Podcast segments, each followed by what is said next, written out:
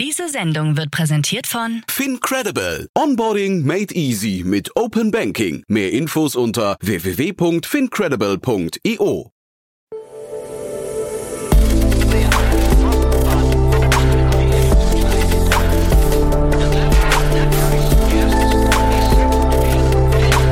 Startup Insider Daily. Investments und Exits.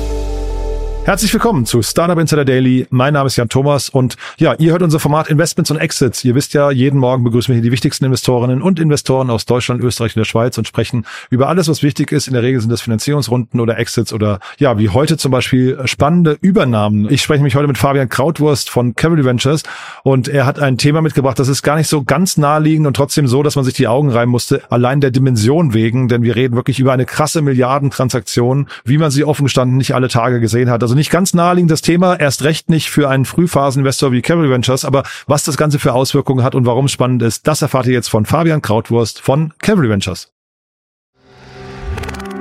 Werbung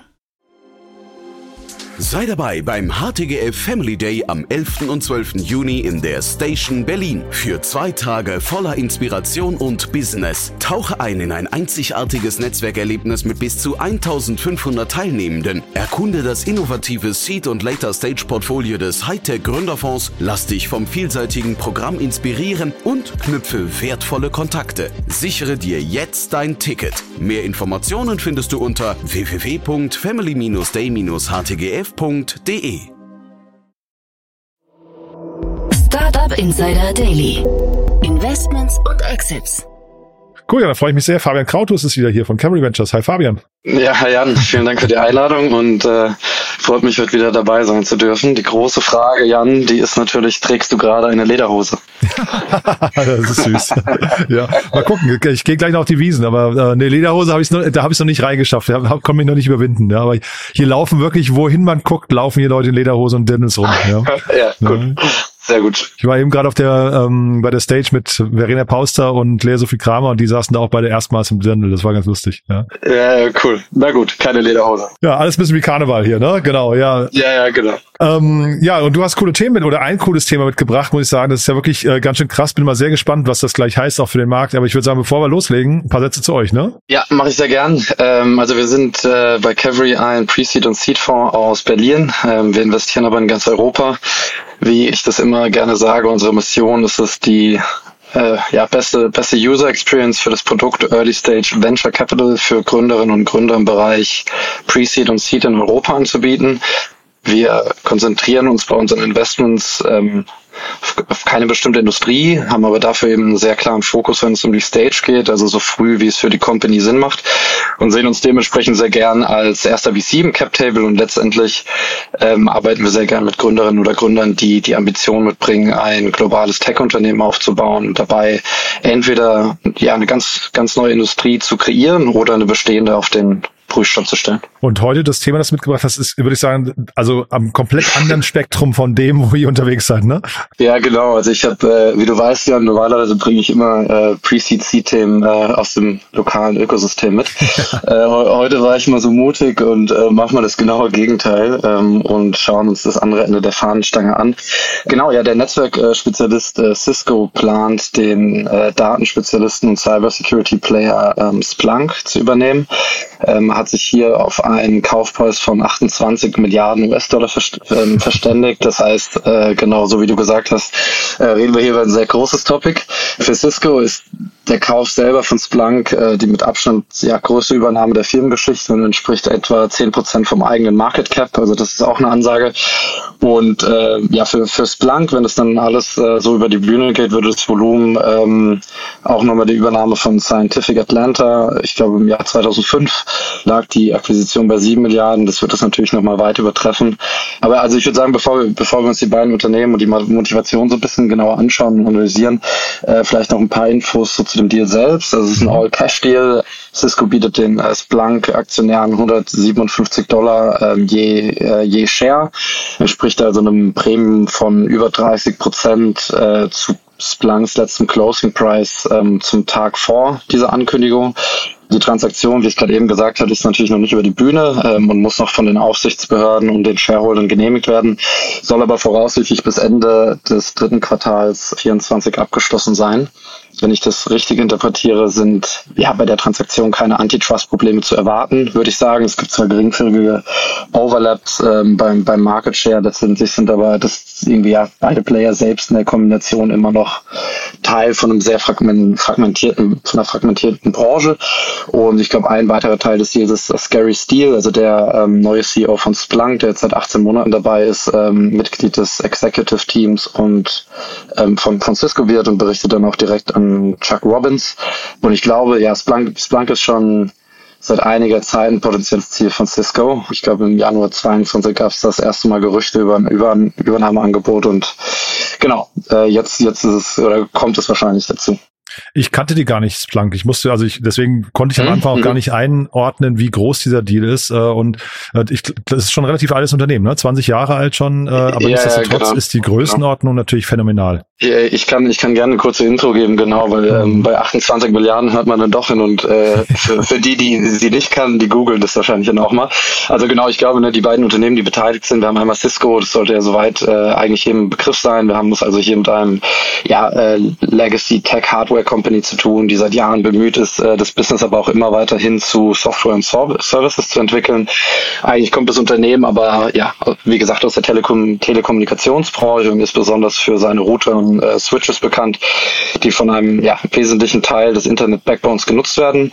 Splunk, so wie du richtig gesagt hast, vielleicht noch nicht jedem Zuhörer ein Begriff, deshalb hierzu vielleicht ein paar mehr Infos. Äh, Splunk ist ein US-amerikanisches Tech-Unternehmen, so wie du gesagt hast, äh, wurde das 2003 ähm, gegründet ich würde sagen, so vor sehr vielen Jahren wurde Splunk so als das Google für Data Center bezeichnet. Ähm, mittlerweile ist äh, Splunk deutlich, deutlich mehr ähm, als nur irgendwie eine effektive Suchmaschine. Es dient äh, mittlerweile also nicht mehr nur der Verarbeitung oder Analyse von Daten, sondern lässt sich ja gewissermaßen deine gesamte IT- und Data-Infrastruktur ähm, darstellen und überwachen.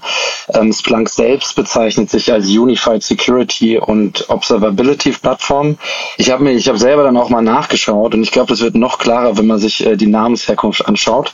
Ähm, da steht nämlich tatsächlich was dahinter. Ähm, und zwar ähm, kommt Splunk ursprünglich vom Splunking, mhm. was eine andere Bezeichnung für Cave Diving ist, also Höhlentauchen. Nur in dem Fall von, von ihnen geht es eben äh, geht es um Daten äh, und diese besser zu durchdringen. Also wenn du zum Beispiel eine Sicherheitslücke in deinem System hast, von der du nichts weißt, äh, kannst du mit Splunk oder den Tools von Splunk deine Datensysteme überprüfen und verstehen, ja, was, was vor sich geht.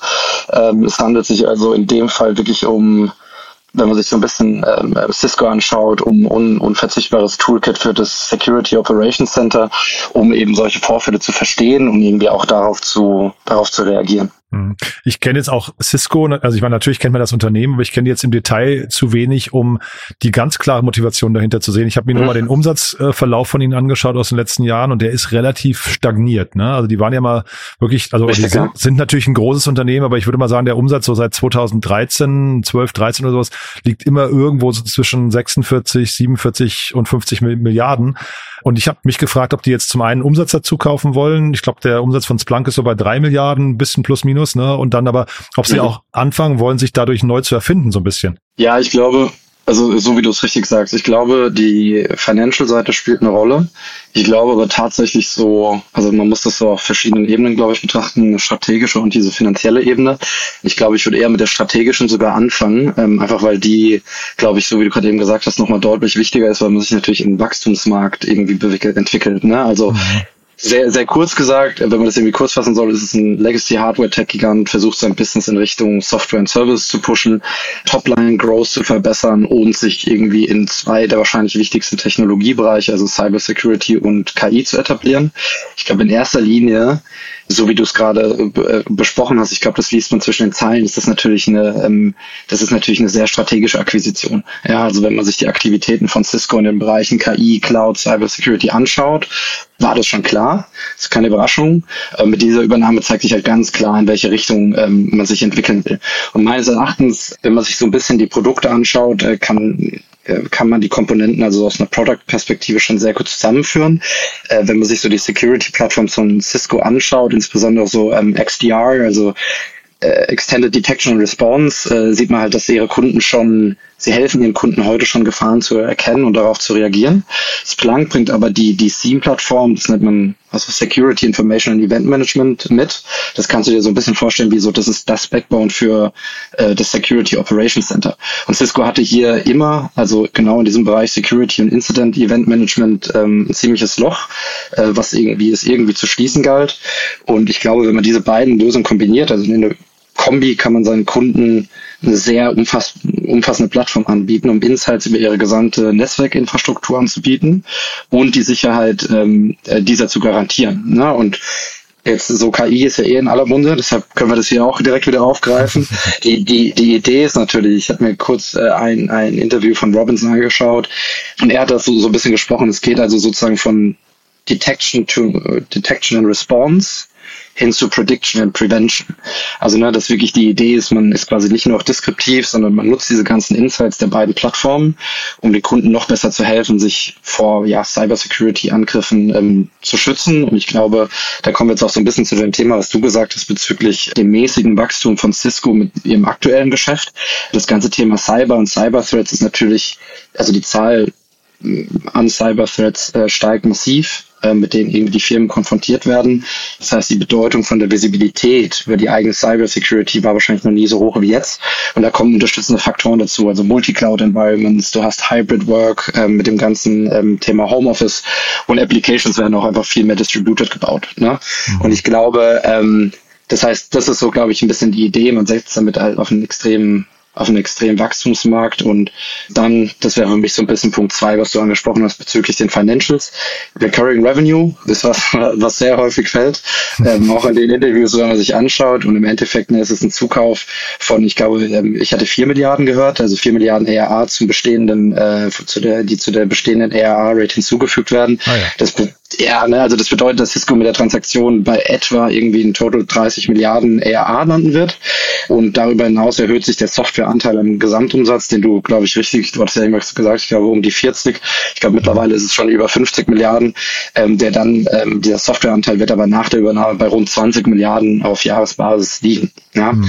Das heißt, da sieht man ganz klar diesen Push in, in, in Wachstumsmarkt, weil man natürlich hofft, dass dass man da deutlich ähm, bessere Growth Rates findet ähm, im Bereich AI und Cybersecurity. Na, ich glaube, Splunk wächst ja auch noch. Ne? Ich, also jetzt, hab, ich habe es jetzt nicht ausgerechnet, aber so auf, auf die Jahre würde ich sagen, so gefühlt 30 Prozent oder sowas pro Jahr würden das sein. Ne? Ähm, also das heißt, ja, genau, da genau. werden, werden Cisco selbst so ein bisschen stagniert, holt man sich hier zumindest so nach vorne raus vielleicht eine Geschichte noch äh, mit ins, also man braucht ja an der Börse irgendwie Geschichten, um den Kapitalmarkt irgendwie auch, auch positiv zu stimmen. Ne? Um, um die Leute zu entertainen. Genau, ich glaube, genau, ich glaube, es ist, ich glaube, es ist so die, ähm, es sind zwei Punkte. Also so wie du sagst, ich glaube, einerseits ist natürlich so Topline die Growth Rate und dann, was natürlich auch ein entscheidender Faktor ist, du hast gerade eben das schon gesagt, ähm, Splunk wächst sehr stark. Ich habe aber mal nachgeschaut. Ich glaube, Splunk ist zwei Drittel von ihrem Umsatz ist äh, national, also in äh, USA mhm. und ein Drittel ist international. So, jetzt hast du natürlich Cisco, die wahrscheinlich eins der besten Go-to-Market-Programme haben, weltweit aufgestellt sind mhm. und die können natürlich die Produkte von Splunk dann an Millionen von Kunden weltweit anbieten. Ne? Und ich glaube schon, also diese Reach, das hat schon oder hat Potenzial, irgendwie so sehr große Wettbewerber wie ein Databox, äh, Data, Datadog irgendwie auch ähm, auszuboxen. Mhm. Also von daher, da ähm, ist, glaube ich, auf jeden Fall sehr viel Growth Potential, auch die Produkte also über die Bestandskunden zu verkaufen. Ja.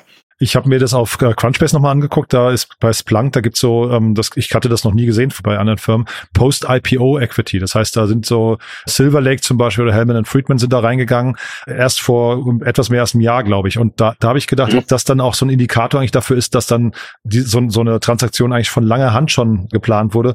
Weil ich meine, das sind ja dann Unternehmen, die irgendwann sagen, also die, die, die haben sich ja keine Aktien ja. gekauft nachweislich, sondern die, die, die spekulieren darauf, dass sie irgendeinen Return bekommen. Ja, ja, total. Also ich glaube, ähm, also erstmal glaube ich, äh, gerade wenn man so sich die letzten 12 bis 24 Monate anschaut, ich glaube, absehbar ist aktuell sehr wenig. Ähm, aber es ist, also es ist auf jeden Fall, das ist auf jeden Fall ein Indikator. Und ich glaube auch, also grundsätzlich mal, ne, ich glaube, die für den M&A-Markt ist das auf jeden Fall äh, ein sehr, also es ist super relevant, ne, weil es ermutigt natürlich irgendwie auch andere Akteure, vielleicht ähnliche Deals an, anzustreben oder sogar irgendwie über ein IPO nachzudenken. Also so wie du sagst, ähm, das ist schon so die Kapital, also so, ich würde sagen, die Kapitalmärkte signalisieren ganz klar, we're open for business. Mhm. Das kann man daraus auf jeden Fall ableiten. Und es ist natürlich auch, wenn wir das jetzt mal von diesem speziellen Case auf was Allgemeineres lenken. Grundsätzlich dieses Thema, ähm, wo geht Enterprise Software hin und Bewertung von Enterprise Software, ne? weil ich glaube, man kann diese Akquisition sehr unterschiedlich auslegen, aber im Endeffekt der Aktienkurs von äh, Splunk hat im Jahr, ich glaube 2020, also ne, in den absoluten Hype, äh, lag die irgendwo der Kurs bei 200 US-Dollar pro Anteil. Ähm, Ende 2021 wurde wurde diese dann irgendwie aggressiv mit dem ganzen Rest der Branche, äh, was ja auch bekannt ist, auf ich glaube 75 ähm, US-Dollar pro Aktie gefallen. Und jetzt, und jetzt kommt Cisco und ist bereit, ähm, 100, 157 Dollar per Share zu zahlen, was wie gesagt ein 30 Prozent Premium ist. Es gibt natürlich auch vielen so Enterprise SaaS-Unternehmen irgendwie Perspektive, mhm. ob man, ob man selbst in solche Spitzenwerte hineinwachsen kann. Also ich glaube, für den ganzen Markt ist das äh, ich glaube, ich glaube, es wird auf jeden Fall spannend. Ich glaube, da sieht man über die nächsten Monate äh, mit Sicherheit noch mehr. Ne? Und ich glaube, mhm. äh, die Big Tech-Player, äh, die haben auf jeden Fall schon signalisiert, dass sie sich nicht zurücklehnen werden äh, und irgendwie in der neuen Generation von, von Akteuren die Führung bei dem ganzen Thema KI und Cybersecurity überlassen wollen. Ja. Ja, jetzt war ja auch gerade hier dieses Announcement, dass oder die die das Gerücht, dass äh, Amazon bei Anthropic, äh, glaube ich, für vier Milliarden übernimmt oder einsteigt. Also Richtig, man, ja. man sieht schon, dass da irgendwie die großen Player äh, scheinbar die die die Taschen wieder öffnen. Was heißt das so jetzt für für euch als Frühphaseninvestor? Hat das überhaupt eine Relevanz oder ist das zu weit weg von euch, weil die Zyklen von euch, die Entwicklungszyklen von so einem vom ganz frühen Investment bis dann zu so einem späten Stadion zu weit weg sind? Also so wie du richtig sagst, ne? so wie eingeleitet, wir sind ganz an der anderen Ende von der Fahnenstange, aber gleichzeitig mhm. ist es natürlich ähm, das gleiche Game, in dem wir sind. Mhm. Deshalb würde ich sagen, hat es einen Einfluss, ja.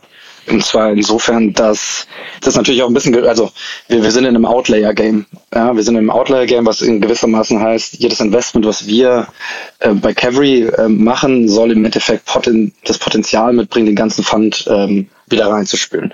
So, und wenn du das natürlich jetzt mal durchrechnest, muss eine Company ganz schön groß werden, damit sie das schafft.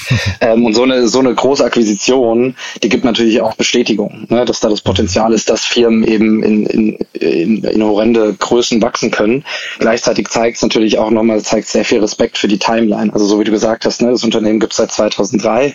Äh, natürlich gab es schon mit dem IPO, das war natürlich schon ähm, ein Success Case, aber trotzdem zeigt es einfach nochmal, wie viel Potenzial in den Märkten ist und ich finde, es gibt vor allem sehr viel Bestätigung, dass gerade eben diese Themen ne, KI und Cybersecurity, ähm, da steckt unfassbar viel ähm, Potenzial drin. Und ähm, da sind wir ja gerade auch, also gerade bei, bei KI passiert schon sehr viel, aber da sind wir gerade auch noch am Anfang. Dementsprechend hat das einen Einfluss auf uns, jetzt auf unser Tagesgeschäft natürlich. Ne, wir ähm, gucken uns diese Themen sowieso schon an. Das ist natürlich keine News, aber es gibt natürlich ähm, schon gewissermaßen einfach nochmal mehr Bestätigung, wie viel Musik in diesen Märkten ähm, drin ist und dass man sich schon äh, zu Recht auch anschaut. Ja. Naja, zumal ja jetzt gerade auch dann noch so mit Clavio und Instacart und ARM und so weiter, also das IPO-Fenster mhm. sich zumindest so ein bisschen auch wieder öffnet, ne? Also das ist ja irgendwie auch nochmal, Richtig, gerade ja. weil es ja auch sehr unterschiedliche IPOs sind, eigentlich auch nochmal cool. Das heißt, jetzt hat man eigentlich an beiden Fronten, nämlich einmal das äh, quasi das Thema Exit durch äh, größere Strategen, durch die großen Corporates und dann eben IPO eigentlich zwei ganz positive Signale ne, in den Markt rein. Richtig, ja. Die, also wie gesagt, Kapitalmärkte äh, open for business. So glaube ich, würde ich, würde ich das so ein bisschen zusammenfassen. Mhm. Ja. Und Ihr auch. Ähm, das Thema Cybersecurity, sag nochmal deinen Blick auf, auf den Markt. Also der ist natürlich leider, muss man fast sagen, gigantisch. Ne? Ist ja irgendwie eigentlich, äh, ist ja kein schöner Markt, wenn man so möchte. Ne? Da würden wir, glaube ich, gerne alle darauf verzichten. Aber ja. ähm, ist das ein Thema, das ihr euch anguckt? Wir gucken uns das sehr aktiv an. Also wir haben ähm, auch gerade äh, Anfang des Jahres hatten wir auch ein Investment in Dublin announced, ähm, Oblivious, die im Bereich Enclave Technologies sind. Also im Endeffekt ermöglichen sie Unternehmen ähm, ähm, sicher gemeinsam an Daten zu arbeiten und eben Daten auch zum Nutzen, zum Beispiel um Modelle zu trainieren, was natürlich ein sehr, sehr großes Thema ist, ähm, weil du dort quasi so, ne, du brauchst natürlich extreme Bedingungen, ähm, damit du quasi die äh, Datenhoheit äh, sicherstellst. Das heißt, es ist auf jeden Fall ähm, ein Gebiet, was wir uns anschauen. Und es wird natürlich auch, also das habe ich, hatte es vorhin so ein bisschen gesagt, dieses Thema Why Now ist, glaube ich, schon relevant. Cybersecurity also ist natürlich auch vielen Faktoren ausgesetzt, die natürlich sehr herausfordernd sind. Ne? Also ich hatte ja vorhin schon gesagt, Multi-Cloud-Environments. Das heißt, irgendwie mhm. Daten, Daten werden an ganz unterschiedlichen Stellen mittlerweile verarbeitet. Wir haben das Thema Edge Computing, was heißt, dass Daten quasi teilweise auch auf lokalen Edge-Devices verarbeitet werden, ja, weil du irgendwie sehr geringe Latenzen brauchst. Das heißt, das kommt da auch noch hinzu. Dann hast du das ganze Thema Applications werden ähm, in a distributed way gebaut und du hast auch das gance Thema Hybrid Works. Ja, das mhm. heißt, ich glaube glaube, das kommt einfach noch so ähm, als Herausforderung dazu, warum wir ähm, aktuell uns sehr aktiv auch den ganzen, den ganzen Markt anschauen. Aber so wie du, du sagst es schon richtig, der ist halt riesengroß, aber gleichzeitig glaube ich, ähm, oder, äh, ist es auch nachgewiesen, dass da unfassbar viel Potenzial ist und dementsprechend fühlen wir uns auch sehr, äh, sehr wohl damit, uns Themen in dem Bereich anzuschauen und zu investieren. Ja. Und wenn du sagst Dublin, also vielleicht nochmal dein Blick darauf, ist das ein Markt, wo man äh, Gibt es dann europäische Abgrenzungen? Also ist das so, wie jetzt KI haben wir ja so da, zumindest das Fragezeichen dran, ob das hinterher eine europäische Lösung gibt und internationale Lösung, weil man halt irgendwie so Datensicherheit da oder Datenhoheit zu gewährleisten. Mhm. Ist das im Cybersecurity-Markt auch so? Ich glaube, also nur wegen dem Thema Dublin, ähm, ich glaube, äh, das, das liegt jetzt eher an anderen Gründen, nämlich die Backgrounds der Gründer. Ähm, ist natürlich irgendwie ausgeschlossen, dass das aus Dublin sehr viel Tech-Talent kommt, mhm. gegeben der großen Tech-Unternehmen, die dort äh, herkommen. Aber das würde ich jetzt natürlich ne, für Deutschland gleichermaßen nicht ausschließen. Dementsprechend glaube ich, ist das ein Thema, was man sich irgendwie auf europäischer Ebene anschauen kann. Ähm, und dementsprechend schauen wir es uns irgendwie auf europäischer Ebene an und ähm, gucken uns gleichermaßen, also wir gucken uns jetzt auch gerade konkret Deals ähm, im, im Dachökosystem an. Ich glaube, was sehr wichtig ist, ist, äh, man sieht natürlich, dass bei den Themen eine deutlich stärkere akademischer Background dabei ist. Weil das sind natürlich, ne, das sind extrem technische Themen. Da ist extrem viel Research reingeflossen. Das sind keine Execution Topics, sondern das sind eben Tech-Heavy Topics. Äh, dementsprechend glaube ich, ähm, ist hier die die Bezugsnähe zu den Universitäten unfassbar wichtig. Mhm. Wenn wir jetzt irgendwie, also weil du jetzt gerade Deutschland angesprochen hast, konkret, ähm, ist natürlich sowas ne, wie äh, die RWT Hafen, KIT, München sind super interessante Ökosysteme gerade, mhm. ähm, wo auch in die Richtung sehr viel passiert. Also ich würde es eher aus der Brille ähm, betrachten. Ja. Mhm.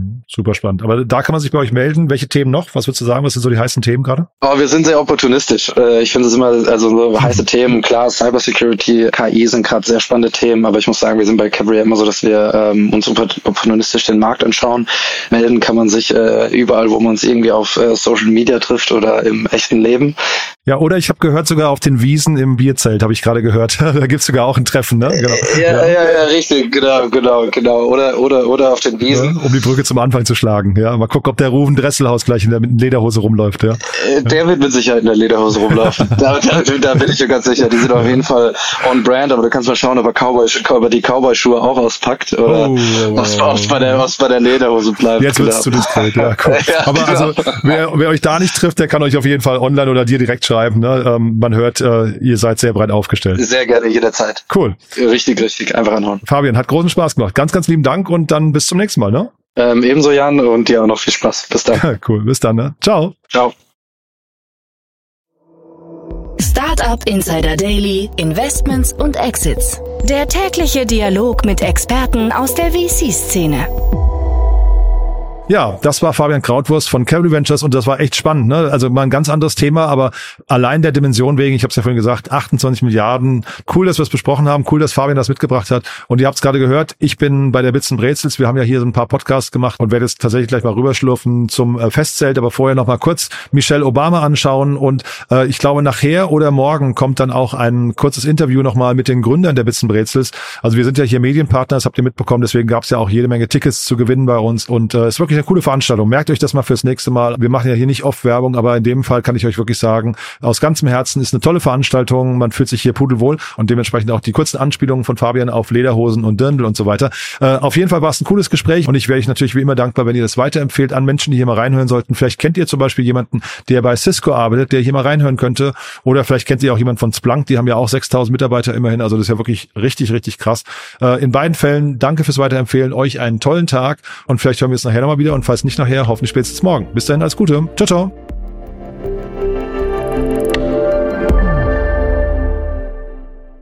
Transparenzhinweis. Der heutige Gast steht mit Startup Insider in einer direkten oder indirekten wirtschaftlichen Beziehung. Unsere Statuten sehen vor, dass diese Beziehung unsere Neutralität und Objektivität nicht beeinflusst. Eine Übersicht unserer Kunden und Partner findet man auf www.startupinsider.de slash Kunden. Eine Übersicht unserer Gesellschafter findet man auf www.startupinsider.de slash Gesellschafter. Diese Sendung wurde präsentiert von Fincredible. Onboarding made easy mit Open Banking. Mehr Infos unter www.fincredible.io.